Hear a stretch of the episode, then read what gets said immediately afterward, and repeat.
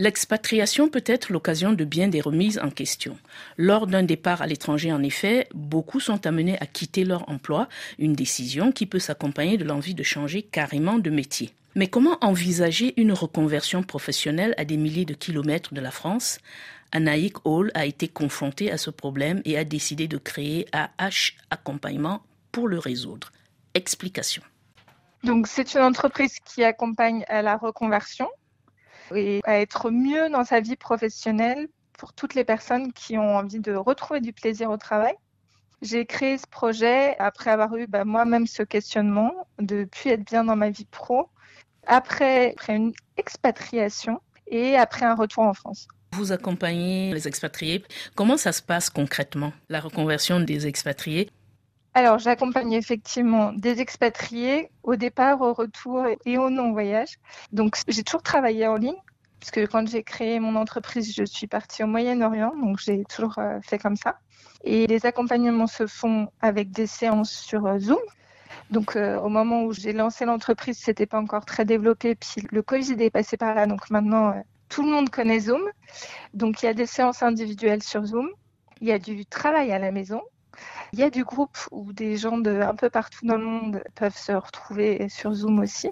Et puis, je suis sophrologue, donc euh, il y a une petite partie de sophrologie pour vivre euh, tous ces questionnements de la manière la plus sereine possible. Qu'est-ce qui vous a motivé pour créer cette entreprise? Il y a eu deux choses. La première partie, ça a été moi, au moment de mon départ en expatriation, le fait d'arrêter de travailler et de penser au départ que ça allait me rendre très heureuse parce que je travaillais beaucoup en région parisienne et de me dire ça va être une pause, je vais profiter de mes enfants, ça va être génial. Et en fait, de pas avoir du tout trouvé ça génial, mais de m'être sentie euh, très, on va dire, bizarre et de m'être rendu compte que vraiment le travail était très important pour moi, que ça faisait partie de moi et d'avoir euh, détesté être euh, ce terme que plein de femmes détestent, la conjointe suiveuse à qui on demandait juste euh, qu'est-ce que faisait mon mari et puis moi euh, de plus sentir que j'apportais rien à personne ou même professionnellement et à moi à mon cerveau. Donc euh, voilà ça a été à l'époque un vrai choc. Donc j'ai eu envie de travailler là-dessus.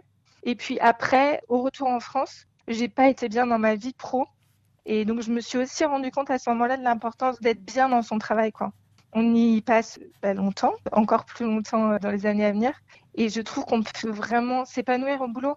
Et donc, c'est important pour moi de me dire que je vais aider les gens à trouver le travail qui fait qu'ils vont s'épanouir, ils vont y prendre du plaisir. Et voilà. Et en expatriation, ben, on est très souvent amené à devoir se réinventer parce qu'on ne peut pas forcément ce qu'on faisait avant. Et donc, se poser cette question-là et se dire qu'est-ce que j'ai envie de faire? Et pas seulement qu'est-ce que je vais pouvoir faire dans le pays où je vais être, ben pour moi, ça me paraissait clé aussi de pouvoir aider ben, surtout des femmes dans ce cas-là à pas subir les choses, et ça peut être aussi financier derrière, si on est clair, de ne pas être dans une situation où on est dépendant de son mari. On ne sait jamais les aléas de la vie, mais du coup de garder cette activité-là. Alors ce questionnement, vous l'avez eu en expatriation. Dans quel pays? La toute première fois, j'étais aux Pays-Bas. Je suis rentrée en France. J'ai après créé ma société, j'étais en Arabie Saoudite. Voilà, donc les droits de la femme étaient un peu différents. Mm. Et puis après, la dernière année, là, j'étais à Dubaï. Quelle est votre cible principale? Ce sont les expatriés, bien sûr, mais pas n'importe quel expatrié. Ce sont des expatriés, principalement des femmes, mais j'ai aussi eu des hommes qui, au départ ou au retour, et donc ou des non-expatriés, vont vouloir se dire je veux être bien dans mon travail et je veux prendre du plaisir dans ce que je fais en me demandant quelles sont mes appétences plus que mes compétences, qu'est-ce que j'aime faire le plus, où est-ce que ça va être le plus utile, tout ça? Qui a besoin de mes compétences fortes, de mes talents, et de réfléchir à tout ça et de mettre ça au cœur de son projet professionnel. C'est essentiellement les conjoints suiveurs, c'est-à-dire que dans une expatriation classique, c'est le conjoint qui accompagne celui qui est affecté à l'étranger. Alors souvent dans les expatriés, ça peut être ça. Quand c'est euh, sur les expatriés qui rentrent, il peut y avoir aussi la question de personnes qui sont expatriées de manière longue donc pas forcément des expats euh, envoyés par leurs euh, entreprises, et qui au moment du retour vont se demander aussi comment ils se repositionnent. Donc de se dire, bah, j'ai travaillé 10 ans dans un pays étranger, comment toute cette expérience, je vais la mettre en avant pour des entreprises françaises? Et là-dessus, c'est pas forcément un conjoint suiveur, les deux ont pu travailler et ils ont pu avoir ça. Quand mhm. c'est à l'expatriation pure, c'était plutôt des conjointes suiveuses qui pouvaient se dire bah, moi j'ai envie de bosser, j'ai envie de continuer à avoir une vie professionnelle. Qu'est-ce que je vais pouvoir faire et qu'est-ce que je vais avoir envie de faire? Est-ce que euh, la reconversion peut se faire dans tous les secteurs d'activité? Est-ce que tous les secteurs d'activité sont envisageables depuis l'étranger? Il y a souvent cette réflexion de passer d'abord par euh, qu'est-ce que je vais pouvoir faire? On va souvent dire aux femmes tiens, bah, tu peux être prof, euh, tu peux être coach, comme moi. Voilà, il y en a plein en expatriation. Et on va souvent passer par la contrainte de qu'est-ce que je peux faire dans le pays dans lequel j'arrive? C'est pour ça que je veux vraiment que les personnes pensent d'abord à qu'est-ce que j'ai envie de faire. Il y a plein de choses qui vont pouvoir se faire, notamment en ligne. Maintenant, on peut travailler de mille manières. Il y a parfois la difficulté qui peut être celle de la reprise d'études, puisqu'il y a des études dans ce qu'on peut avoir envie de faire qui vont être difficiles à faire euh, en ligne, notamment tout ce qui est médical, paramédical. Dans les expatriations, ce qui peut être difficile aussi pour tous ces métiers du médical, paramédical, c'est les équivalences, où euh, entre certains pays, ça marche pas très bien.